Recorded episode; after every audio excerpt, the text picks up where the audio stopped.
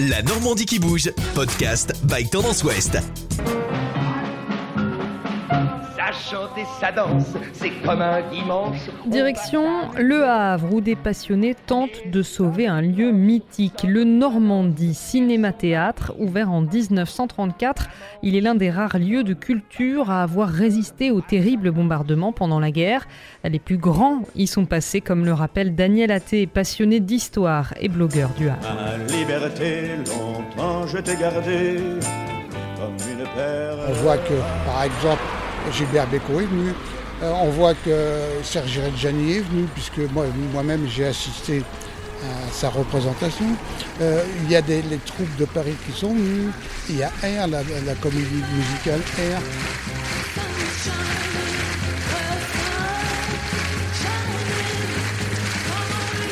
Et puis évidemment, le cinéma, parce que le Normandie, c'est avant tout un cinéma qui a perduré jusque dans les années 70 et 80. Il y a beaucoup de comités d'établissement qui organisaient leurs fêtes de fin d'année ou de Noël ici même. C'était très connu pour ça aussi.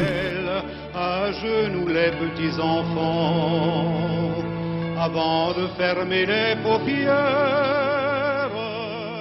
En 1991, Rideau, le cinéma ferme. Il est racheté quelques années plus tard par Corap et Sylvia Spaidja, originaire de la région parisienne.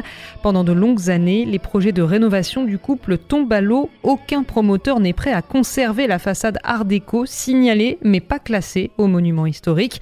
C'est après la mort de Corap que le projet reprend vie l'an dernier, porté par ses six enfants, dont le maître d'œuvre, Jessie.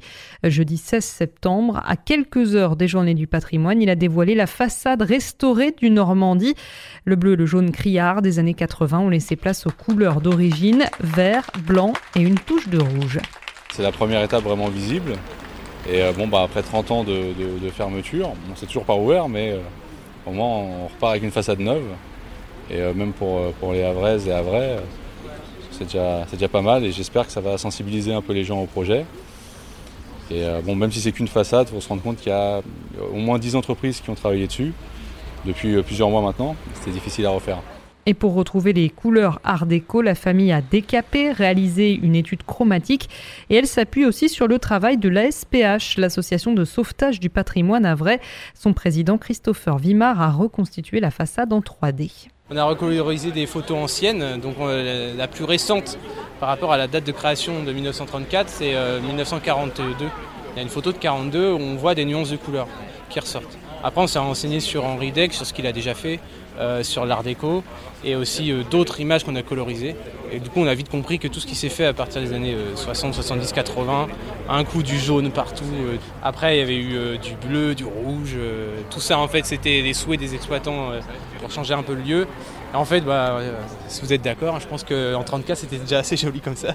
Et s'il y en a une qui approuve, c'est Sylvia Spaidja, l'épouse de Corap, fière du travail accompli ces derniers mois. Il y a 20 ans que j'attendais ça. Je suis un peu déçue que mon mari soit pas là pour voir ça, mais sinon, euh, c'est magnifique. Il y a encore du travail, mais bon, il y a Jessie euh, à la manœuvre, je suis pas inquiète. Tout un symbole à l'entrée de l'ancien théâtre, là où la famille a retrouvé une plaque au nom de l'architecte Henri Degg. Elle a fait inscrire le nom de Corap Spaidja. La résurrection du Normandie est en marche. Je revois la ville en fête et en délire, suffoquant sous le soleil et sous la joie. Et j'entends dans la musique les cris, les rires qui éclatent et rebondissent autour de moi. Et perdu parmi ces gens qui me bousculent. Podcast by Tendance Ouest. Podcast by Tendance Ouest.